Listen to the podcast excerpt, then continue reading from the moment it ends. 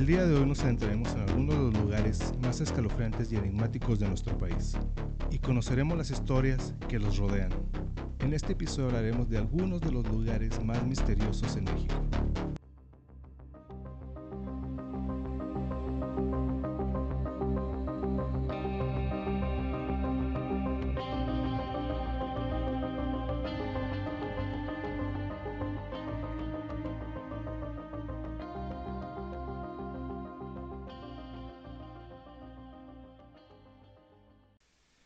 Tal? Están escuchando el episodio 30 de Podcast X en el cual hablamos no solo temas paranormales, sino también temas y personajes que a través de la historia dejaron huella no solo por la trascendencia de sus actos, sino también por todo lo perturbador que estos pudieron llegar a ser. Estamos de regreso en este nuevo sabadito conspiranoico, aunque este sábado, este mes es más paranormal que conspiranoico. Este sábado lleno de cosas raras, paranormales y cosillas, más cosillas raras que suceden en esta versión de la simulación que nos tocó vivir y que somos parte. Yo soy el Chino X, dándole la bienvenida en esta ocasión aquí eh, únicamente a Belial Coslova. Únicamente. Únicamente porque no, no vino el otro, el otro integrante del crew.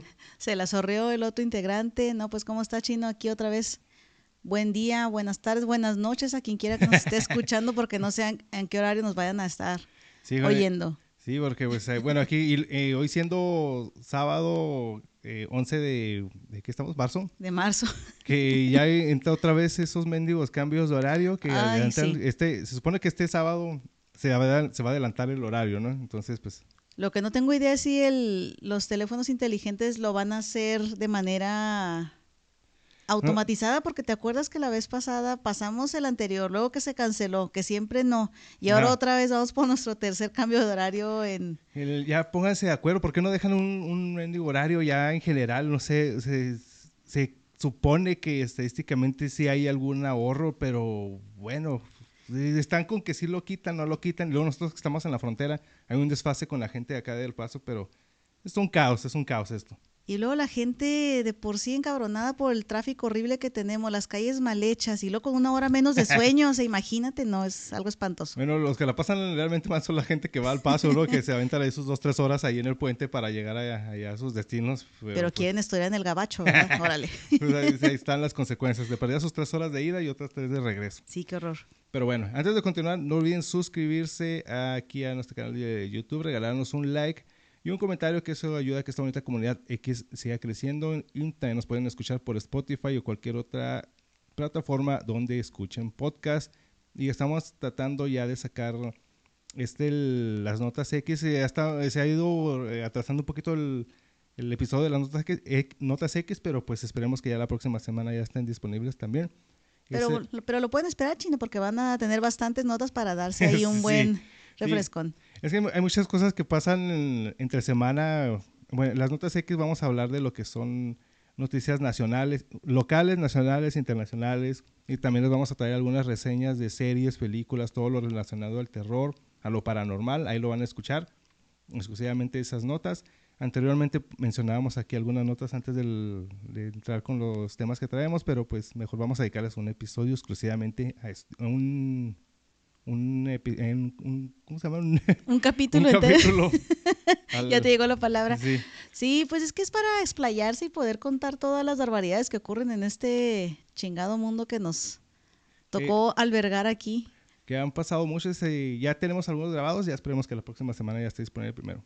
Y no se les olvide también seguir al patrocinador Disturbia, donde pueden encontrar muchísimas cosas, ya sea tu- muchas eh, cosas relacionadas a lo que tratamos aquí en el podcast, cosas paranormales y otras cosillas, que por cierto ya vienen los nuevos diseños de aquí del originales de aquí del podcast, que están de aquellotas, no se los pueden perder. Para todos aquellos que les gustan, que son fanáticos de los ovnis, que son fanáticos de mm, todas estas teorías de tiempo y espacio y todo eso les va a gustar. Y si no es a ustedes, ténganlo por seguro que si conocen a alguien que sea fanático de los ovnis, les va a gustar lo que les tenemos preparado en nuestros primeros diseños de la mesh original del podcast. Los pueden encontrar ahí a Disturbe ahí en la descripción del, del episodio. Ahí están las redes sociales para que estén en la vuelta. Y ya verán que van a encontrar algo que les guste. Hay de todo y para cada gusto, ¿eh? Efectivamente. Y pues seguimos aquí en nuestro mes paranormal. Este mes no es conspiranoico ni, ni true crime. Este mes va a ser puros temas relacionados pues con misterio, lugares misteriosos. En el episodio, el episodio anterior, que Belea nos trajo unas historias buenísimas. Si no lo han visto, dense la vuelta. Son historias paranormales vividas en hospitales. Y Belea nos trajo unas muy buenas. Así que terminando este, vayan a dar la vuelta a aquel para que las escuchen. Y si no lo han visto, ahí lo pueden checar en el anterior. Están bastante interesantes la mayoría. Incluso también la que nos contó Jaso está muy padre. Sí, está. para que lo, chequen. Entonces vayan a dar la vuelta para que escuchen estas historias paranormales. Igual vamos a, a estamos estos episodios que estamos hablando cosas paranormales, como son muchas las historias de hospitales y también muchos los lugares misteriosos aquí en México, pues ya más adelante les traeremos eh, la segunda parte de todo esto, pero por lo pronto vámonos con algunos lugares de México y les traemos unos de algunos lugares de aquí de Ciudad Juárez. Espérense al final porque el último que les traemos está buenísimo, deja mucho que pensar, hay muchas teorías con respecto a este lugar y hay muchas también teorías conspiranoicas y muchas leyendas urbanas alrededor de este lugar. Así que espérense al final para que lo escuchen, pero por lo pronto les voy a mencionar uno que ya es para mencionarlo porque ya tenemos un episodio de ese, que es el episodio 24, que es la Casa de las Muñecas. Ese también para que se vayan a dar la vuelta ahorita que terminen este. Luego, luego váyanse corriendo a escuchar el episodio 24, donde hablamos exclusivamente de, esta, de la Casa de las Muñecas. Pero, pues para ponernos en contexto, ¿no? porque eh, si hablamos de lugares misteriosos en México, a fuerza se tiene que hablar de la Casa de las Muñecas. Es parte importante de la cultura mexicana, incluso ya parte del, pues de las leyendas urbanas que circulan dentro del país, chino, ya es cosa que no las puedes quitar y no puedes hablar de lugares misteriosos o embrujados sin hablar de la Casa de las Muñecas. Efectivamente, los voy a poner en contexto, como les menciono, hay todo un episodio de este, pero los vamos a poner en contexto. Esta, esta Casa de las Muñecas o la isla de las muñecas, eh, esta leyenda cuenta que una chica que se ahogó enredada entre los lirios y que su cuerpo fue encontrado a las orillas de las chinampas de un señor llamado Don Julián, eso en Xochimilco. Las chinampas son estas como islas que se crean ahí con la vegetación de ahí del lugar. Que algunas personas las utilizaban en la antigüedad para hacer sembradíos y cultivar sus, sus verduras y hortalizas. Ajá. Pues esta leyenda cuenta que él un día salió ahí dentro de su propiedad, ¿no? Y encontró el cuerpo de una... Eh, esta leyenda cuenta una versión que es una niña, otras versiones que ya era una adolescente, pues ya una mujer de cierta edad, pero pues la mayoría lo mencionan que era una niña. Pues entonces él saliendo una noche se encuentra con, un, el cuerpo de una niña que estaba ya ahogada y lo que muchas, o en sí la leyenda no cuenta cómo, qué pasó después, ¿no? O sea, nada más menciona que la encontró, que la, sepultó ahí mismo dentro de, de, su propiedad y que el espíritu de la niña lo atormentaba en toda, en, durante las noches. Pues era porque no avisó a las autoridades y nada más, la enterró, ¿no? Es lo más probable. Pues sí, pues, ¿cómo se le ocurre? Pues si lo primero que tienes que hacer es pues, dar parte ahí a las autoridades, pues con razón. Sí, sí entiendo que encuentras a una persona y le quieres dar cristiana sepultura, ¿verdad? Para no dejarla tirada como mucha gente maldita deja ahí a los perritos. Pero no vas a enterrar a, un, a, a una persona sin avisar a las autoridades, oye, aquí acabo de encontrar un cuerpo, a ver qué pasó. Esa es parte de, de lo que mencionábamos en ese episodio o sea, no hay un registro de la que hizo, o sea, nomás fuiste y le dejaste ahí y ya, sí, pues cualquiera se enoja y te va a atormentar todas las noches. Bueno, aquí con el respeto del pejeluche, pero es que, bueno, también puedo comprender a don Julián, a lo mejor se asustó que las autoridades lo fueran a culpar a él y pues... pues en México y lo más probable. Sí, sí, sí, pues ya viendo la otra versión, pues a lo mejor entiendo que la haya inhumado de esa, de esa manera sin informarle a nadie. Entonces, pues esta leyenda cuenta que este señor salía a trabajar y en el transcurso de su trabajo de, la casa de trabajo y de regreso, las muñecas que iba encontrando en el camino o en la basura las iba recolectando y las empezó a poner ahí en su isla, pues para calmar al espíritu de esta niña, ¿no? Y pues al parecer como que sí le funcionó porque pues llenó toda la isla de, muñecas. Pues si te van llevando muñecas cada, cada día que encuentras, pues cualquiera va a estar contento. Y pues de ahí ya las mismas personas iban llegando muñecas y muchas de estas están en, en, muy mal estado pues precisamente por eso, porque las iba recogiendo de la basura y en el camino que él pues en su vida diaria, ¿no? Las iba poniendo para apaciguar el espíritu de esa niña. Es lo que nos cuenta esta leyenda y pues es uno de los lugares más visitados para todas las personas que les gusta el misterio, este tipo de lugares así exploraciones y que les gusta este, este tipo de temas pues es muy buscado. ¿No, ¿No ha sido chino? Fíjate que sí me gustaría ir, sí está como Eh, que para... Está padre, te sientes un poco asustado cuando te subes a las trajineras porque pues mucha gente se marea. A mí particularmente no me gusta mucho eso que se esté moviendo el, el botecito y que no sepas si te vas a caer ahí un charco con agua puerca. No, no se crean, no es de agua puerca, o sea, realmente, pero es agua al fin y al cabo, pero pues te sientes el miedito y realmente no te da tanto miedo la isla como tal. Pues... Se ve padre, se ve padre. A lo que yo recuerdo, porque Ah. eso fue hace muchos años que fui. Ah, o sea, tú, tú sí tuviste la suerte de... de Sí, todavía era niña. Pues, ya está. Uh, habrá, que, habrá, que eh, habrá que planear un, un nuevo viaje para allá, para conocer ahí la, la isla de las muñecas. Pu- Pues es que te digo, a lo mejor yo que ya está un poco trastornada porque fui criada con películas de miedo y cosas por el estilo. O sea, yo de niña regresé y no me generó ningún tipo de, de repelús haber eh, Ajá, visto estado ahí. No, no, no me generó nada. Ah, que por cierto, nos acabamos de, de enterar que falleció, eh, falleció este señor. Ignacio López Ajá. Tarso, en paz descanse. el- estuvo en la película esta de. ay, ¿Cómo se llama? ¿Cuál de todas? La del. Que se, no lo dejaran comerse su pavo. Por, Ah, sí, este Macario, ¿no? Impresionante sí. película, sí. Ay, Macario, Está- tan bonita. Va- Vamos a planear la segunda parte de cine de terror mexicano, Sí. que también tenemos un episodio donde hablamos de algunas películas. Y ahorita que Sí. nos acabamos de enterar que falleció.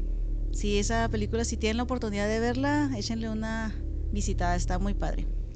Pues como les menciono, el de la Isla de las Muñecas, pues dense la vuelta del episodio y ahí está más, más extenso. Nada más es para recordar este, este lugar misterioso de la, de México.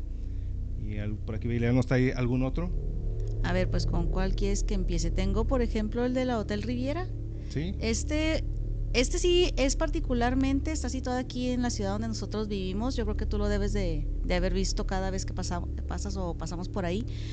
Este hotel en particular está situado, mucha gente aquí, las que viven en Ciudad Juárez, se van a dar cuenta, o no, porque ya tiene bastantes años, 58 años para ser exactos, que está abandonado, que lo, han pasado por ahí sin darse cuenta que eso antes era un hotel, se llamaba el Hotel Riviera, situado ahorita en la calle Paseo Triunfo de la República, ¿cómo se llama la otra? Adolfo de la Huerta. Ajá. Eh, era en lo que estaba a un ladito de lo que ustedes conocen como ese lugar de matanzas llamado Plaza de Toros Monumental. Oh, sí es cierto, Sí. acabo de desbloquear un recuerdo. Sí, Sí, sí. había una plaza de toros ahí. Sí, lo bueno que ya la tiraron a la Qué bueno. chingada. Ya, este, ese hotel, pues bueno, en su tiempo era, no tanto como, sí tenía habitaciones y se podía considerar hotel, pero era más bien, era un bar, chino, era, era un lugar de, era un centro de diversión nocturno pa- particularmente, pero tenía habitaciones y era para, pues entraba la crema y nata ahí en esos momentos. Este hotel tenía, se era considerado como un oasis, tenía albercas y para gente que pasa ahorita por la calle Adolfo de la Huerta, si pasas por la Triunfo no lo vas a ver, pero si pasas por la calle Adolfo de la Huerta, vas a ver el, el pues el armatoste de lo que es el trampolín. el trampolín, ajá. sí. Ujú. Ahorita ya nadie se va a subir ahí porque imagínense, se, se caen, se llegan a subir, no creo que vaya a soportar el peso. Te me acordé del episodio donde Malcolm y Reese y Ándale. se roban el. Así, esa, ay, imagínense esa imagen, Sí. así es como se ve ahorita, así esa Idéntico. estructura. Sí, pero por fuera sí lo, sí lo llegas a ver, pero Ajá. no recomiendo que nadie se vaya a intentar subir. Aparte que si hay un cuidador ahí. Bueno, pues cuenta la historia porque varían las referencias de cómo encontraron a esta mujer. Una mujer de unos 20 años, de hecho de nombre Irma Escudero, fue encontrada asesinada. No entiendo por qué dicen que las encuentran muertas. Pues sí, obviamente va a estar muerta, pero la asesinaron, obviamente. Sí. Pues sí. Algunas este, fuentes reportan que la encontraron crucificada. Ujú. Óiganlo bien, que la hayan crucificada, eso no varía, pero algunos dicen que la encuentran crucificada en la, alber- en la alberca. En las Ajá. albercas tiene una escalera Ajá. para poder salir de ahí en dado caso. Y que la encontraron crucificada ahí. Otros que la encontraron en los vestidores Ajá. es dependiendo. Y la mujer eh, tenía claras señales de, de violencia sexual, tortura, golpes, bueno, le hicieron varias cosas a esa pobre muchachita. Y al día siguiente la encontraron ya eh, los trabajadores de la de este hotel, dieron aviso a las autoridades e inmediatamente por X o por Y cerraron el lugar. Cuenta ahorita el velador, de hecho, dio una entrevista, creo que fue en 2021, el señor se llama Don Juan, no quiso dar el apellido, pero es el señor Don Juan. Eh, dice que él todos los días, va mañana, tarde y noche. No recuerdo si está cuidando como velador permanente o tiene un horario y va, pero él va y limpia. Va y se da sus vueltas y... Va y limpia, recoge se- y exactamente se da las vueltas. Dice que desde 1965 él anduvo, que fue cuando ocurrió este, este asesinato, este crimen, él está en el hotel y siempre que anda con el hotel, en el hotel, perdón, dice que al principio cuando él se quedaba a dormir o se echaba una siesta después porque el hotel está totalmente abandonado, que sentía que le jalaban las, las cobijas Ajá, válgame. y que lo descobijaban. Ajá, sí. Entonces al día de hoy él dice todavía que sigue... Sí, sintiendo esa, esas Él dice presencias. que dice que duerme con los muertos y con el fantasma de esta Válgame. muchacha. Así dice, porque dice Entonces hay que- varios ahí. Sí, pues él dice eso, pero no hay registro de que hayan ocurrido otras muertes. Más él menciona que él duerme con los muertos y con el fantasma de esta muchacha que hasta la fecha ya no le ya no lo descobija, ya hasta convive con él. Ya- no de forma lo- de Ya lo normalizó, ya Sí. está todas las experiencias. si tiene experiencias ya no es que conviva con ella de hola cómo estás fulanita ya este te acabo de ver bye no Ujú. claro que no pero Nada sí Ya se acostumbró a ver cosas. sombras cosas. y principalmente él lo refiere en el área de la alberca. Entonces por eso muchos coinciden que sí fue realmente en el área de la alberca. Para cuando pasó lo de esta muchachita Irma Escudero, dicen que ella trabajaba en un bar que se llamaba el Bar Galeana, que estaba en calles cercanas o contiguas, y que ahí iban, eso es lo que dice otra de las amigas que, que conoció a esta Irma, que iban dos muchachos de, de gran importancia o de renombre en sus apellidos, ¿verdad? No los podemos decir. Pero que salieron junto con ella y le invitaron a ir precisamente a tomar unas bebidas Ajá. al bar del, del Hotel Ah. Riviera. No sé qué habrá pasado, en qué situación se habrá tornado todo, que al día siguiente es cuando encuentran a, a esta Ajá. señorita muerta. Pues, mira, ahorita que, ahorita que mencionas que a lo mejor puede ser unas cosas, pues, como les mencionábamos, enseguida pues estaba este de esta plaza de toros, este era, pues era un terreno grandísimo todo eso. Sí. estaba todo, todo pegado, entonces pues, sé que a lo mejor pasaron más cosas aparte de lo, lo de esta chica, pudieron haber pasado más cosas porque pues eran, es, es un lugar muy, muy grande, ¿no? Es que ahorita, donde estaba esta plaza de toros y a un ladito del, del, del hotel, ahorita se encuentra un centro comercial muy importante y hasta tiene un cine a un lado. Y realmente el terreno es impresionante, tanto para cuando estaba la, eh, la plaza de toros como para el estacionamiento, me imagino, de cuando podían entrar a, a ese lugar.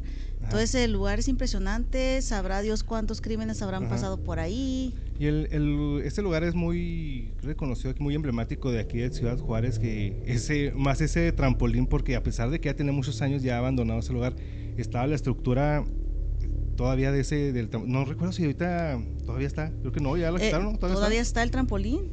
Entonces ustedes pueden pasar por las calles de ahí alrededor, están las- está todo bardeado, pero sobresale la estructura hasta del trampolín y pues ya por si entras pues ya está, está totalmente abandonado, ¿no? De hecho, no sé si a ti te ha tocado, a mí sí me ha tocado ver un carro blanco que llega. No sé si el señor ya lo habrá cambiado o si sea el del señor Don Juan o de alguno de los dueños de este hotel. Pero una vez sí me tocó y me dije, mira, hasta ahí está entrando este carro, se abrió las puertas como que iba a entrar. Ajá. Es raro pa- eh, pasar por ahí y ver que haya movimiento, el hotel se ve totalmente Sí, pues es que abandonado. ya, son, son tapias, ya son lugares abandonados. Imagino que nada más entrar que no. pues se que no entren a vandalizar Ajá. o que vayan a hacer sus barbaridades también allá adentro, a cometer crímenes ahí. Pero es muy reconocido que gente, esas son leyendas urbanas que dicen que ha visto por fuera de la barda, donde precisamente donde dice tú chino que estás eso, que se observa el, el trampolín, que se ven luces. Y eso las ha comentado este señor, este Juan, que dice que se ven esas luces de lejos. Pero él cuando entra a revisar ya no se ve nada y es por el área de la alberca en, la- en el área del trampolín. Ok, Entonces sí consideran muchas. Todo apunta a que sí pasó algo en esa área. Sí pasó algo, pues, pero todo apunta a que específicamente ahí Mm. en la alberca es donde pudo haber Sí. pasado. Este hotel ya se quedó así con la con la imagen de estar embrujado, por así decirlo. Sí, pues y ya después de ese hecho, pues ya se fue eh, al olvido y pues ya quedó abandonado este lugar. O sea, está también para una exploración urbana. E incluso, ahí perdón que te interrumpa, y dicen que eso fue uno de los primeros este inicios de los feminicidios aquí en Juárez. Bueno, ya ese ya será extender más ese, ese tema y Sí. las leyendas urbanas que hay en, en torno a los feminicidios. Tantito peor. Pues bueno, ese, eso es aquí el local. Ahorita les traigo uno que en lo que, que sinceramente a mí me gustaría conocer este lugar, inclusive ir a acampar a este lugar. Esto es la zona del silencio, creo que mucho nos sonará este lugar. Este lugar está al norte de México y está caracterizado por fenómenos inexplicables. Está en el estado de Durango, en la región conocida como Bolsón de Mapimí, cerca de la frontera con Chihuahua y Coahuila. Esta zona se es llamada así debido a que los aparatos eléctricos parecen no funcionar correctamente, la radio y la televisión tienen mala recepción y las señales de radio son débiles o inexistentes. Además, hay una gran cantidad de meteoritos en esta zona, lo que lo convierte en, un lugar de mucho interés para los investigadores de la NASA y otras agencias espaciales. Otro fenómeno curioso que pasa en este lugar es las extrañas formas de vida en la zona como plantas y animales con características únicas, lo que ha llevado a personas a creer pues que hay una cierta energía especial o alguna fuerza misteriosa en esta área. Es como nuestra área 51 eh, aquí, como nuestro Roswell, algo así. O nuestro Triángulo de las Bermudas. Esta es conocida también, como les menciono, por avistamientos ovnis. Se dice, esto está muy interesante y aquí hay algunas palabras claves que ahorita que las escuchen, si les interesa saber un poquito más de, este, de esto que les voy a mencionar, déjenos un like y un comentario para extenderlo más. Está buenísimo esto que, esto que les voy a mencionar. Este, esto se dice que esta zona es un punto de convergencia para líneas, líneas ley. Estas, estas líneas ley son lineamientos rectos dibujados entre varias estructuras históricas o lugares destacados. Uh es algo así como que cada estructura que las que conocemos, ya sea las pirámides, ya sea Stonehenge, ya sea lugares de civilizaciones antiguas, eh, están alineadas o si tú dibujas una línea entre estas estructuras, todas coinciden. Ok, qué raro. Este tipo de, eh, de, líneas tienen su base en las antiguas civilizaciones que construían sus lugares sagrados alineadamente. Esto estos podían ser sitios religiosos o astronómicos. Un ejemplo de esto se puede encontrar en los druidas o en la cultura celta. Esto, les digo, es algo, nos podemos extender con esto de las líneas ley. La verdad a mí me fascinó porque trazas las líneas entre todas estas estructuras que muchas veces vemos y si sí, sí hay coincidencia, ¿no? Entonces, entonces cree que hay cierta energía entre todos estos y están alineados. Entonces, eh, la zona del silencio, según los teóricos de la conspiración, también si trazas una línea sobre la línea del silencio, también coincide con ciertos lugares que tienen esa cierta energía y por eso creen que la zona del silencio tiene esas ciertas propiedades, por decirlo de alguna forma. Les, voy a, comentar aquí algo de una de las historias más eh, populares dentro de la zona del silencio esto pasó en, julio de 1970, cuando un misil de pruebas llamado Athena fue lanzado desde una base militar estadounidense cerca de, Green River, Utah, en dirección al polígono de, en Nuevo México, pero perdió el control y cayó en la zona. Este cohete se cree que transportaba dos pequeños contenedores de cobalto 57 es un elemento radioactivo, que por cierto, el último lugar que les vamos a el, último lugar que les vamos a mencionar que también es aquí local, este episodio va a estar muy radioactivo. Sí, qué miedo. Espérense el último que les vamos a mencionar. Ahorita resplandeciendo en verde nosotros. Pues se cree que el, un equipo de especialistas fue a buscar a este misil por tierra, por aire, eh, tardándose hasta tres semanas en localizar todo lo que supuestamente había caído aquí, ¿no?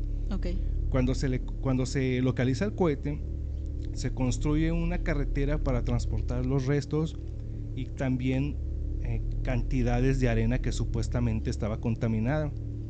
Esto se consideró como una operación de rescate por parte de las fuerzas aéreas estadounidenses. Pues de contingencia, eh, contener más bien, pues ya se ha hecho el desmadre. Lo que me, lo que me llama la atención eh, es, una operación de ese calibre, pues, así nada más por llegar los americanos y, no, pues vamos a hacer acá lo que tenemos que hacer. Pues creo que debe haber más registro o estuvo demasiado muy bien encubierta la operación, Yo creo. Entonces, el, Pues es que antes no tenían tanta manera de difundir si alguien veía algo extraño, porque ya ves que ahorita ves todo y lo subes al Facebook y ya, aparece y todo el mundo se entera. En esas épocas, pues, ¿cómo? Ajá, era muy, era muy poca la difusión. ¿Ustedes saben un poquito más acerca de, de esto que pasó o alguna otra eh, leyenda urbana o algún, al- algo relacionado al área 51? Al área 51. es, es que no está área 51, es, es nuestro Roswell. Ahí mándenos un comentario, no se les olvide dejar su like. Y si tienen por ahí alguna experiencia, alguna anécdota. Y, igual no nada más de esto, también de lo, porque todo este mes es paranormal, así que Sí. pues, nos la pueden hacer llegar en nuestras redes sociales. Y traía aquí Belial algo, algo más, algún otro lugarcito. Ah, bueno, este ya tiene, es des- desde los 900, 1900, Ajá. ¿eh? Ese también es otro de los lugares así para ir a, a ver, aunque nadie te garantiza tu seguridad si te llegas a meter ahí. Este es el mentado Panteón de los Niños, no sé si lo habrás Ah, escuchado alguna vez aquí, en Juárez. Aquí nuestros Juaritos. Sí, aquí los también- burritos y- También está en Juaritos esta esta este, camposanto, este ya me quedé ahí con los niños Sí. exactamente. Bueno, este panteón ya tiene eternidades, ¿eh? Este es un lugar que se caracteriza porque no está bardeado, o sea, tú está en un pedazo de Ujú, terracería que tú puedes ajá, sí. Es como vas por la calle y lo atravesas una terracería, pero no es una terracería, es- estás atravesando un, Es un, es un un panteón, así a la brava. y un aunque, camino de terracería lleno de tumbas. Sí, de hecho está situado por ahí de lo que es este este bulevar llamado Juan Pablo II, es ese, Ajá. y la Francisco Villarreal Torres, en lo que antes era parte del, del Valle de Juárez, vaya. Ahorita está eh, rodeado por un fraccionamiento que se llama Jardines de Aragón. Ajá. Y aunque este panteón es conocido como el, el Panteón de los Niños, realmente no es que se hayan enterrado puros niños ahí o haya sido de exclusividad para ir a enterrar infantes, ¿no? Lo que sí es, es muy común o es más característico, sabrá Dios si era por la época, habrá ocurrido algunas situaciones ahí en esos momentos aquí en Juárez, que la mayoría de las personas que están enterradas ahí son menores a 16 años. Ah, caray, eso sí no sabía. Es un lugar que sí, como bien decías tú, está en descampado, no tiene ningún borde, ninguna delimitación ahí. Se ha prestado para que varias personas vayan y, y se asomen y tengan, según esto, situaciones paranormales. Es que cualquier, o sea, no está ni delimitado, o sea, cualquier pu- puedes ir caminando ya, o sea, no hay bardas, no hay nada, pasas. Para quien quiera que haya ido, a mí me tocó, pero en plena luz del día y aún así se veía medio. Es que se- está abandonado, o sea, tú ves Ajá. las cruces. Me imagino que este registro de que la, la mayoría de la población ahí enterrada es menor a 16 años es de hace mucho tiempo o, o ya lo leyeron en registros escritos. Porque te digo, parecen abandonados, están. Las cruces, la mayoría son de madera, de esas antiguas, y ya están todas pues dañadas por, las, Sí. por el sol, por el agua, podridas algunas, algunas ya ni se les ve ni siquiera el nombre. Pero mucha gente dice que han entrado ahí, y de hecho hasta han habido videos, si quieren buscarlos por ahí también, donde lanzan pelotas chino. Ajá. Y así como a, a modo de jugar con un niño, Sí. y que de repente se, las se las regresan. O la otra es que las encuentran, las habitas tú a X lugar, vas y las recoges, te volteas y aparece Ah, sobre la no, tumba, o sea. como que alguien la movió. La más común de estas, o la más intrigante que tienen este, este panteón en particular chino, es que dicen que puedes sentir, si tu carro se queda varado ahí en el, en, el, en el panteón, o tú decidiste ir por X o por Y y te fuiste a explorar y luego regresas, encuentras manitas, o sea, ya ven como cuando queda la- Ah, la- marcadas, marcadas las huellas. por el calorcito de que dejas sobre una superficie se ven las manitas y por eso aducen que ese es, es un panteón para niños porque se ven manitas muy pequeñitas sobre los, los carros incluso ha, ha habido gente que hasta vacía talco Sí, eh, para ver si se marcan ahí las manos. De- intencionalmente de- eh, ahí en la página del podcast les voy a dejar una foto donde se ve un carro donde sí se ven las manitas eh, y esta persona también le puso talco y se ven las manitas ahí con, contra el talco se ve que se les quita este panteón como les digo ahorita en la actualidad hay mucha gente que quiere ir y experimentar ese tipo comprobar, sí. zona turística. pues la verdad mm, los panteones son lugares que te generan tranquilidad y todo eso. Pero pues te vas a ir a meter un panteón un poquito más cercado o algo por el estilo, porque ahí se han encontrado restos de... de Sí, es como... pues sí, de restos de latas de bebidas alcohólicas, eh, de uso de jeringas, cerillas para drogas. Es que más sea, bien parece como, no sé, un lote baldío. Y luego, desafortunadamente, no tiene ni, ni luz, no... No. Se presta para muchas cosas. Sí. Cosas malas. Es para cosas malas. Si te metes ahí, de hecho les recomiendo si quieren ir, escuchas ahí a ese lugar, pues no vayan solos, primero que nada. Y sobre todo avisen que van a ir ahí, porque Sí, realmente el lugar no tiene ni alumbrado, está en descampado, hay basura, hay cadáveres de, aparte de los que ya están enterrados de animales eh, que dejan ahí tirados también. Entonces, pues corres Sí. un riesgo. Es de esos lugares que hay que tener más miedo a los vivos que a los Sí, muertos. sí, Entonces, definitivamente. te vas ahí, pero te vas cuidando de a ver quién anda ahí de los vivos, ¿no? Porque Sí. no va a ser ahí un malandrín. Sí, es más peligroso que te vayas a topar un vivo ahí o que te vaya a pasar un accidente por meterte en un lugar que no conoces. Realmente no es tanto el repelús por estar el, con, con estos niños si es que se te llegan a aparecer, pero es una de las historias más, más comunes aquí que generan mirito en Ciudad Sí. Juárez. Eh, por cierto, estos lugares se los vamos, a publicar ahí en, la, las redes sociales para que más o menos se den una idea de, los que son aquí de Ciudad Juárez. Algunos, como la Isla de las Muñecas y algunos otros lugares, a lo mejor ya están más familiarizados, pero de igual forma las personas que no lo estén, pues ahí les pueden dar la vuelta a las redes sociales, de ahí van a estar. Por cierto, también está la foto de la planchada, que el episodio pasado hablamos de ella, ahí está la foto. Ahí denle, mándenos algún comentario, a ver qué ven ustedes ahí en esa imagen. Y Pues te iba a decir, pues es que sí estaría padre hacer una visita ahí, ¿no? ¿No te gustaría? Sí, pero eh, así como mencionas, ha sido un grupo de personas y bien iluminados con, Sí. la- con un buen equipo, porque ahí sí, qué, qué miedo, pero a los vivos, porque qué Ese- horror. como, te, como te digo que está es lleno, bueno, está circun, tiene circundando una este fraccionamiento, no sé, Ajá. residencial de Jardines de Aragón.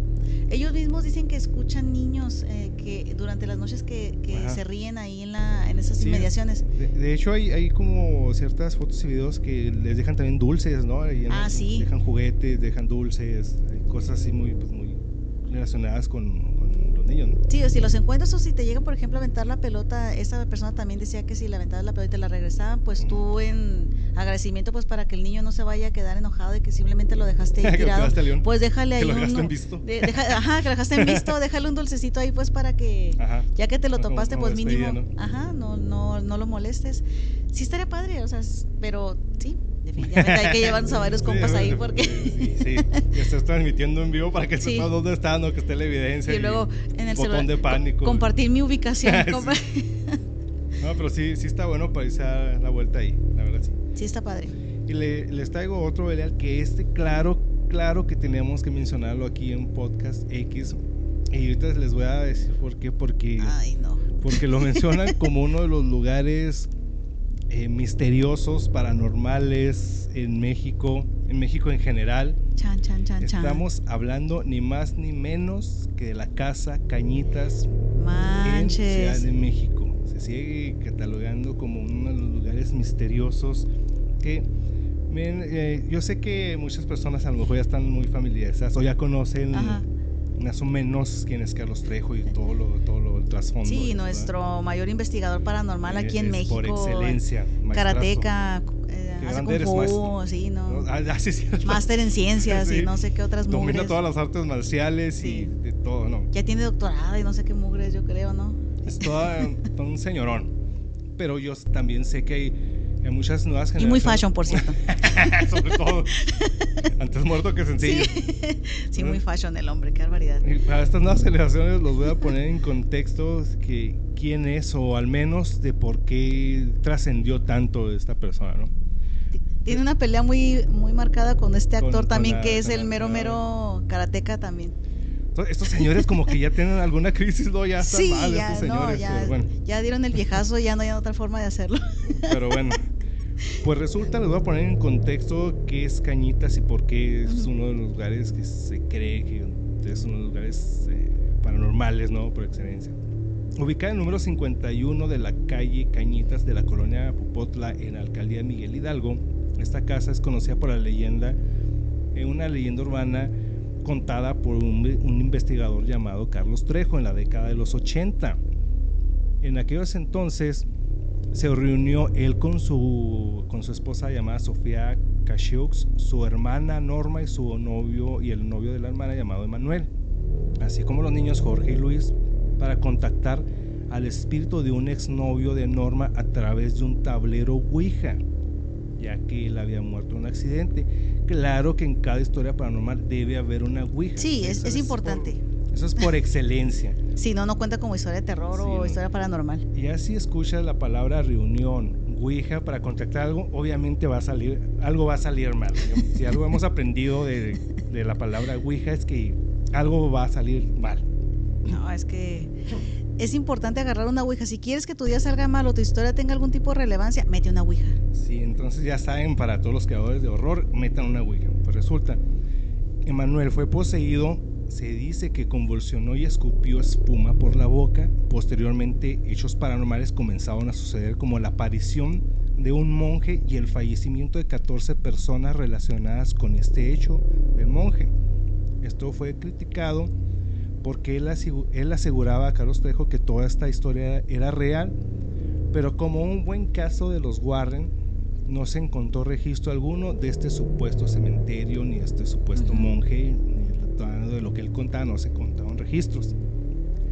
Pues resulta que Trejo escribió un, libro en el 95 donde contaba su historia, Ok. la cual, aunque ustedes no lo crean, fue un éxito. Y yo Casi que- ok. Casi, pero- casi un, best, un bestseller, ¿no?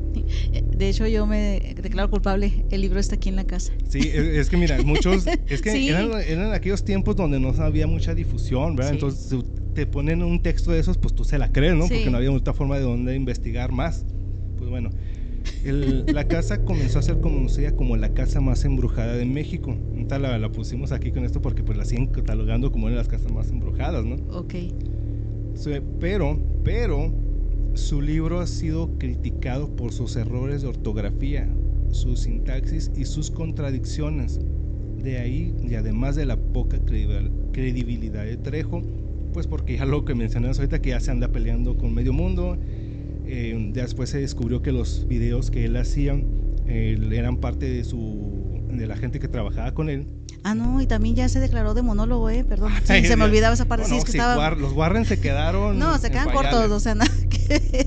Nosotros tenemos a- al mero, mero cazafantasmas. Hay que enviarle un correito para que nos acompañe al panteón de los niños. Sí, es- estaría bueno eso para que nos saben, no, pero pues es que él ya es pro, ¿no? Él no puede andar. eh, Pero, ya es- pero vamos a estar bien acompañados y no nos va a pasar nada ahí. Ah, pues también por defensa personal Sí, y también sí. sabe contactar a los vivos y los muertos. Pues en el 2007 se estrenó la película Cañitas, que por cierto también la vimos nosotros. Es- sí, es la cosa más espantosa. El libro ya ahorita haciendo referencia está del nabo. Ya la película, hijo, es no tiene perdón de Dios, de verdad. Eh, de esas cosas que dices, ¿cómo pudo haber surgido esto? Pero pues bueno, de alguna forma pues ya tienes que verla, saber qué, qué pasaba, ¿no? ¿Quién pudo haber dicho voy a dar mi dinero para producir esta película? Eh, es que, bueno, es que en aquellos entonces yo sí me acuerdo que, como te mencionaba, o sea, tú veías el libro, lo leías y escuchabas la- las narraciones, entonces tú dices, ah, chihuahua, pues eh, es real, ¿no? O sea, puede ser que sea verdad. Y se hizo tan popular, no sé si a lo mejor ahorita estoy, desblo- le estoy de- desbloqueando recuerdos que en todos los programas salía Trejo y presentaba videos de Sí. fantasmas, eh, casos paranormales, siempre vestido con su chaleco y su sombrero acá. de- y sus lentes, su cadena y... que lo veías acá muy, muy rebelde, ¿no? Muy biker. Y entonces tú dices, no, pues este güey trae. Sí se la compro, ¿no? Pues Sí. que se quería creer entre rocker, biker, no sé, trasher. Sabrá Dios qué intentaba hacer el hombre. Entonces, pues vendió bien la idea, el concepto de investigador paranormal. Ya con el paso del tiempo, pues ya muchas personas se dieron cuenta y las mismas personas que trabajaban en ese equipo de que pues todo era montaje, no todo era falso. Y es que ya se veía, se dejaba ver, sino que ya al final eran como que se veían cada vez más rimbombantes sus historias y así bien... Ya demasiado perfectas, ¿no? Para Sí. decir, ah, güey, esto tiene de todo. Para lo, no manches, lo cachaste en exactamente el momento perfecto. Estabas ahí grabando cuando iba a suceder la, la actividad paranormal. Y dices, no mames. Así suertudote porque en ese momento se oyó la psicofonía. En ese momento Ajá. viste ahí el, el ente paranormal, ¿no? Hay gente que tarda meses, años en encontrar una O- psicofonía y O, este... to- o toda su vida pues, nunca vieron nada, ¿no? Pero siempre lo investigaron, pero nunca lo tuvieron oportunidad de verlo. Y este así nada más porque yo voy a ir a tal casa y ahí te voy a encontrar esa madre. Y sí, encuentra todo. todo, apariciones, psicofonías, movimientos de, de pez o actividades paranormales extrañas de tipo poltergeist también dijo que había presenciado el hombre. Bueno, él, él vio de todo, pasó de todo. Entonces, pero desafortunadamente bonita comunidad X, pues es falso. La, la casa cañita, chiga, ya valió madre la infancia. existe la, ¿Cuál infancia? No manches. la, ¿Cómo se llama? las creencias de aquellos entonces. Infancia arruinada totalmente. Sí, sí, bueno, pues ni modo. Se, se, les cayó el teatrito. No, realmente la. es que qué bueno que no existía porque no manches. Hasta. pero es que en el libro. Eh, escuchas. Eh, o aquellos que nos estén viendo también, no sé si algunos de ustedes tengan eh, este documento, tiene fotos de una supuesta casa y adentro de un tipo de comedor y... Armó bien el show, lo armó bien. Yo creo, creo, me atrevo a imaginar, y como buen conspiranoico que soy, como que se inspiró en los Warren, ¿no? Como que sí, puede ser que a lo mejor sí sabía que existían los, los Warren y que dijo, no, pues me va a fusilar la idea porque estamos de acuerdo que cuando hace algo Estados Unidos, también México tiene que... Panda. Ay, perdón. De, música, de series, o sea, hacen algo allá y, te traes la idea, no te la fusilas. Entonces, quiero pensar que a lo mejor se le hizo fácil, tuvo acceso a lo mejor a algo de los Garren algo de, me imagino, no sé, algún documental o algo que dijo, no, pues yo también lo puedo aplicar. Pero vamos, que no todos los mexicanos son así de hacen cosas chafas, ¿eh? Realmente si se trata de, de capiar una o tomar la idea a base de una persona o de un programa, La Mano Peluda fue realmente ah, algo bien hecho y que sí estuvo realizado de manera adecuada, no cualquier chaucillo de quinta. Sí, mis respetos para, para esa, esa etapa de La Mano Peluda con Juan Ramón Sainz es de lo mejor. Ese sí. Si traigas otro Belial, nos vamos a este, nos, nos, ponemos más radioactivos. Pues es que este, antes de que nos vayamos a ser más radiactivos, vamos a tener también un episodio sobre accidentes en carretera, ¿verdad? Pero este sigue siendo uno de los lugares más eh, escalofriantes y no solamente por la historia que les traigo, sino por el, por el lugar, es que de plano. ¿Tú has oído hablar de la rumorosa? Oh, sí, sí. Sí, sí ese, ese lugar se caracteriza porque es un camino muy peligroso, está en Tecate y Mexicali, para llegar allá a Baja California, ¿no? son un montón de curvas sinuosas totalmente donde han ocurrido una serie de accidentes. La mayoría de la gente, principalmente aquellos que se dedican al transporte, eh, eh, eh, comúnmente conocidos como traileros, mencionan al trailero que se les aparece ahí en una de las curvas de casi casi llegando al final de la salida de la rumorosa. Este lugar es peligroso, como les digo, por las curvas, ¿no? O sea, es diferente. Hay, infinidad de, anécdotas de ahí. No, hay infinidad, de, muchas. Esta es la que... Las cosas que han pasado ahí. De las más conocidas. Pues es que imagínate cantidad de accidentes. Lo que pasa es que estos chicos traileros han mencionado que cuando pasan por ahí les ha pasado ver a este trailero pidiendo pues ride para poder salir de ahí, ¿verdad? Porque pues cuenta la leyenda que este trailero iba, llevaba carga, ¿no? Obviamente, pero aparte le interesaba salir de la rumorosa porque tenía que llegar a su destino, llegar a la casa porque su esposa pues estaba a punto de dar a luz, o sea, ya le habían avisado, oye, déjate caer porque tu esposa pues ya va a tener a tu bebé.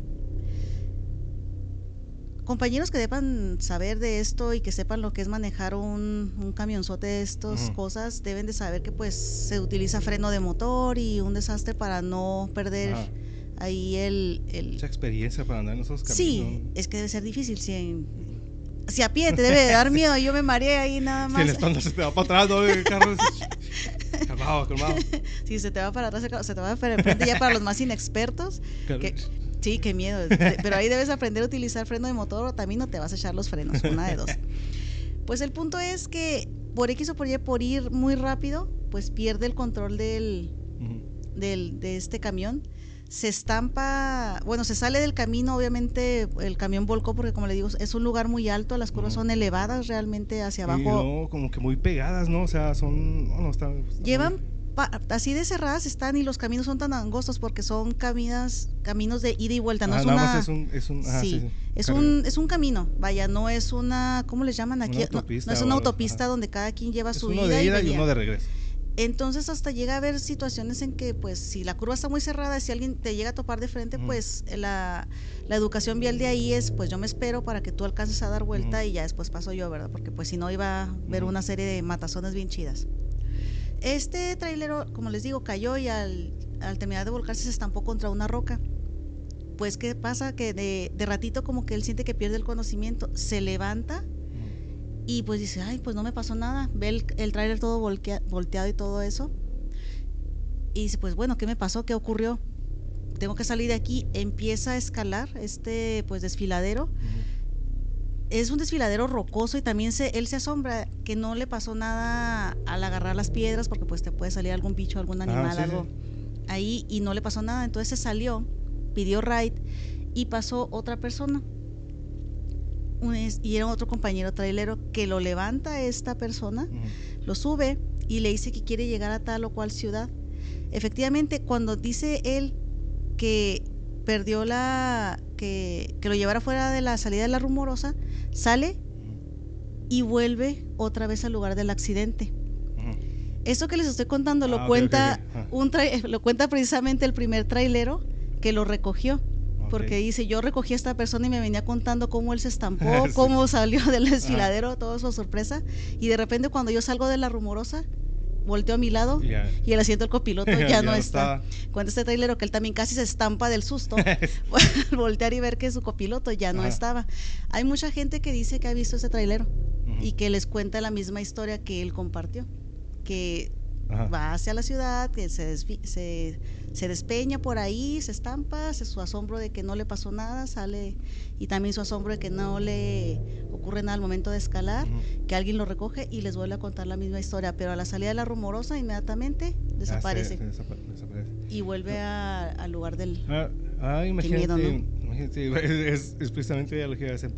¿Tú qué harías? O ustedes escuchas, ustedes, personas que también en esta bonita comunidad de YouTube, si tienen algo parecido, una experiencia parecida, eh, pónganlo ahí en los comentarios o mándenlo a nosotros. Si tienes eso y luego eh, eres testigo de, de ese tipo de situaciones y resulta que ah, vas platicando muy a gusto y ándale, volteas y resulta que ya no hay nadie, ¿no? Ya después platicas tu experiencia y te dicen, lo, oye, pues es que mira, es que te acaba, eh, te acaba de pasar esto, ¿no? Ajá. O sea, ¿qué, qué, qué haces? Muchas personas, yo he escuchado en narraciones de terror que se ponen, se ponen mal, ¿no? Eh, después de bajar la presión, se desmayan, entran como que en shock. O como en Los Simpsons que se les pone el cabello blanco inmediatamente, sí. Sí, tan, tan, tan, y luego Sí. el pelo blanco y luego de repente se les cae, ¿no? Sí, pues es que no se puede decir porque pues a mí afortunadamente no me ha pasado nada parecido, pero sí debe ser una situación muy escalofriante que estés hablando con una persona que acabas de recoger ahí Ujú. en, en la carretera, sales y volteas y ya no está. Te debe de generar una cierta... Ansiedad. no sé, Ansiedad, algo, no sé, frustración. Sí, pues. Te debe ocurrir, incluso también te puede ocurrir un accidente porque es una premonición de que pues la- también le puedes acelerar y te vas a descontrolar al momento de espantarte de que recogiste algo ahí. Y México está plagado de historias en las carreteras, entonces cualquiera que ande por estos lugares sabe precisamente que, que aunque no lo mencione por no creer, por no van a creer que estoy loco, pero al menos ahí si va manejando, dice, no se me vaya a aparecer un fulano aquí, un fantasma en la carretera, y más si vas manejando de noche.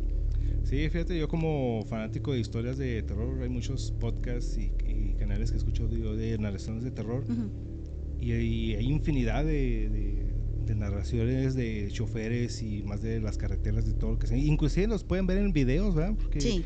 Hay muchas veces hay, porque pues los trailers están ahí cada su cámara, ¿verdad?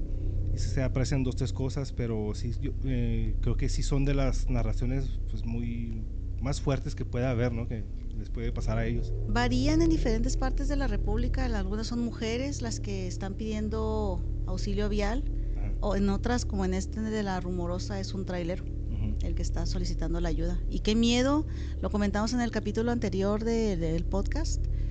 A lo mejor te eh, es como cuando te suicidas, que estás condenado a. a, a vivir lo mismo. Ajá. Pero bueno, eh, es- esa es otra, pero ya indagaríamos en, en otras cuestiones, porque Sí. pues a lo mejor el chofer pues no, ahora sí que sin deberla ni temerla, pues fue un accidente, ¿no? No tenía Sí. por qué estar sufriendo ese, ese loop. O quién sabe, a lo mejor si hizo algo mal.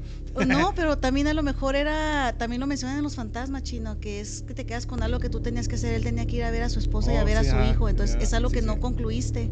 Y por eso a lo mejor él trata de llegar para concluir ese asunto. No sé si se le puede ayudar. Si es que yo no me ha tocado verlo y espero no verlo porque yo sí me estampo. Eh, a lo mejor llevar a la esposa y al hijo al lugar del accidente, ¿verdad? Pero también, vuelvo a mencionar, muchos en estos tipos de lugares los se ven los camiones ahí a lo, a lo bajo y Ajá. hay restos porque ya no los puedes sacar Ah, de sí. lo difícil que Eh, es acceder a ellos. esa es otra, imagínense, imagínense esta postal, ¿no? Vas pasando por ahí y luego volteas y todo lleno de carros, pero, o sea, qué miedo, ¿no? Qué miedo. Es, O sea, es un panteón ahí ambulante Sí. de- no registrado realmente, Sí. pero que todo el mundo sabe que ocurrió algo ahí. Sí, sí, porque como mencionas tú, como es, es muy de muy difícil acceso, pues lo que hacen pues es dejarlo ahí, ahí de las cosas, ¿no? Y aquí cerca de nuestra ciudad tenemos uno muy parecido, que es el Espinazo del Diablo. Oh, sí, sí, sí, sí, me tocó recorrerlo yo de niño de la carretera que era de Durango a Mazatlán. Sí, Gonzalo, tú sabes que me conoces, vomité. Sí, es que se siente horrible eso de estar ahí dando vueltas y curvas y no, está... Yo, yo recuerdo que íbamos por esa carretera, pero vas en, vas en el autobús, pero volteabas por la ventanilla y no había ya nada, o sea, es todo para abajo. Veía las copas de los árboles aquí abajo O de sea, ti. de esas que, que vas así sentado, para, eh, gente de Spotify, dense la vuelta para que vean la, la- la imagen, estás sentado y te hacías para acá para que, para que se hiciera el camión Como acá que el este equilibrio lado, para ¿no? que tú le pegaras para el acá. se para un lado. Sí, se ve bien feo. Hay videos también, búsquenlos donde se ven los caminos hay gente que hace el recorrido ahí dices, pues mejor me voy a pie, o sea, déjeme bajo y ahí lo alcanzo en la... O- o yo recuerdo que había gente que inclusive hacían lo posible por irse dormidos todo el transcurso porque no, aguan- no aguantaban ese, Sí. ese trayecto. Ahorita ya lo bueno que ya generaron un nuevo camino Ajá, que que va ya directo está- a Masa, entonces pues ya no tienen que pasar por esa situación, la verdad es horrible. Entonces, bueno, ya dejando las carreteras. Eso sí me dio miedo. Pues preparados porque esto les va a dar más miedo a la gente de aquí de Ciudad Juárez porque ¿Es radiactivo? esto se va a poner color verde radioactivo. Dirían los Simpson, a darle átomos. Pues resulta que aquí en Ciudad Juárez existe un hotel llamado Las Palomas. Eh, este lugar, bueno, ahorita, les- ahorita nos ponemos en contexto. Esta, construcción abarca 11.400 metros cuadrados, cuenta con 5 pisos y 128 habitaciones. Está ubicado en, las cruz, en el cruce Avenida Plutarco Elías Calles y calle Rubén Posada Pompa. Actualmente, para que vayan sacando hoy el billete y junten acá el Infonavit, porque está a la venta. Para que se vayan juntando ahí dos, tres Sí, no manches, o sea, ¿cuántos? Eh, 11.400 metros cuadrados y... Está a la venta por 3 millones 200 mil dólares. Sí, sí. Yo creo que como en 100 años de Infonavit más o menos alcanza a pagar un, los bonos, no, un cuarto de, del un cuarto del costo. eh, que son aproximadamente 64 millones 436 mil 256 pesos aproximadamente para que vayan sacando el ahorro de las monedas de 10 pesos, pues ahí júntenlo todos y pues ahí está. Ahórrenle o vayan empeñando. Pe- Pero ustedes se preguntarán, pero ¿qué tiene de especial este hotel abandonado? Ok, pues resulta que este hay varias teorías de por qué este hotel quedó abandonado, que inclusive varias personas se han adentrado para ver cómo realmente es que es muy emblemático de aquí de Ciudad Juárez. ¿no? Pero muchas personas se- siempre nos habíamos preguntado qué hay ahí adentro. Todo el mundo lo conocemos y hemos pasado por ahí, siempre. este lugar no nada más es la estructura, inclusive ya por dentro ya estaba más o menos amueblado, ya podías encontrar pues todo lo que son los muebles de los muebles de baño, inclusive camas, cortinas, ya prácticamente todo por afuera, toda la estructura, toda lo- eh, la estructura ya estaba hecha. Como les repito, escuchas, vamos a dejar las fotos para que se de, que de hecho va a estar en la miniatura de, del video, ese es el hotel, el hotel, este hotel. Las palomas. Ajá. Una de las teorías de por qué se quedó a medias este hotel es porque se, se cree que por un conflicto de intereses por este terreno en los últimos años del gobierno del presidente de la República, Carlos Salinas de Gortari. Esa es una de las teorías que se maneja con respecto a, a esto. Otra de las teorías que es la más, se cree que es la más acertada de por qué quedó ahí, y es yo creo que la, la gente aquí de Ciudad Juárez es la que todos apuntamos a que sí es, es por un tal Gilberto Ontiveros, que es mejor conocido como el Greñas, quien después sería considerado como el zar del narcotráfico en Ciudad Juárez. Que este señor, esta es una de las leyendas eh, pues más populares, porque cuando a él lo, el- la, pues sí, la autoridad lo detiene, pues ya la obra se queda así, así como se quedó, se quedó incompleta, ¿verdad? Obra negra le llaman. Ajá. Pues este, el- la- este señor eh, pues era dueño de muchas propiedades y infinidad de, de lugares, ¿no? Entonces una de esas teorías es que él la dejó esta obra, cuando lo detienen pues ya se detiene la obra, pues ya se quedó, ¿no? Y otra de las que, que es perturbador, realmente es perturbador y qué miedo cuando, cuando nos, eh, leímos acerca de esta teoría. Una de las más populares también es que fue construida con acero mezclado con cobalto 60, Ay. derivado del mayor accidente eh, radioactivo en América Latina en 1984. Que por cierto, si quieren escuchar un poquito más acerca del desastre que sucedió aquí, pues pónganos un comentario para- y lo empezamos a desarrollar. Pero ahorita les voy a poner aquí un contexto rápido, qué es lo que pasó con este desastre Del cobalto del 60. cobalto. A grandes rasgos, un hospital privado de la localidad adquirió una máquina de radioterapia equipada con una bomba de cobalto 60, la cual quedó en el, en el olvido en una de las bodegas de una institución médica. Lo verdaderamente escalofriante es que cuando ordenan limpiar esta bodega, uno de los empleados de mantenimiento del hospital desarma la bomba y lleva a vender las partes a un yonque muy popular aquí en Ciudad Juárez. O sea, lo que es la ignorancia, ¿verdad? Nada más, ay, no, qué desmadre. Ajá. Entonces todo esto trasciende porque este, este lugar que se encarga de, de fierro viejo y chatarra y todo eso, el- venden este material, lo funden y hacen varillas con, sin saber que ya iba ahí esta, este elemento mezclado con todo este material. Ajá. Empiezan a hacer varillas. Cuando se dan cuenta, eh, es, un- es cuando duele vivir en, el tercer mundo, ¿no? Porque aquí nunca nos hubiéramos dado cuenta cuando esas varillas radioactivas las intentan cruzar a Estados Unidos. Es cuando ahí ellos, con el equipo que tienen, se dan cuenta que empieza sus equipos a, pues, a dar la señal, ¿no? De que, a ver, espérame, espérame, o sea, ¿qué está pasando aquí? ¿Por qué brillan esas varillas? O sea, chinga, esos fluorescentes, eh, apaga la, está de noche, Sí. ¿no? Y luego el trailer acá. Y, ¿Quién dejó las luces prendidas? No sí. mames. Entonces cuando salen en el puente me imaginé la, el- la caja del trailer así Sí. brillando. Luego, Ay, no, no, qué feo. Y, y luego el chofer de- del trailer saca en lugar de un brazo un tentáculo, ¿no? ¿Por Sí. ¿De qué está hablando? ¿De qué está hablando? ¿De qué ¿De está? qué está hablando? O sea, Se va así como lila con un ojo ya nada más. eh. y un tentáculo. Pues pues resulta que la gente de Estados Unidos se dan cuenta que las varillas tienen, son radioactivas. Entonces empieza a indagar, empieza a hacerse una investigación hasta que se dan cuenta de la procedencia de esas varillas y dónde se quedó el material para hacer las varillas y todo resultó pues en este material que ya estaba ahí. Ujú. Trascendió, es, eh, les digo, sí, sí es un, un muy buen tema, ya después lo desarrollamos, pero igual mándenos un comentario también ustedes si conocen alguna teoría con respecto a este hotel aquí en Ciudad Juárez y también sobre lo del cobalto, pues háganoslo saber. Sí. Y lo, lo más, miedo. lo más perturbador es que si, el, si realmente tiene cobalto 60, esa estructura, todos los días pasan miles de personas por ahí, todos los, eh, diariamente es- está en unas calles muy, muy transitadas, eh, transitadas, son avenidas principales. Les digo, vamos a dejar la fotografía ahí.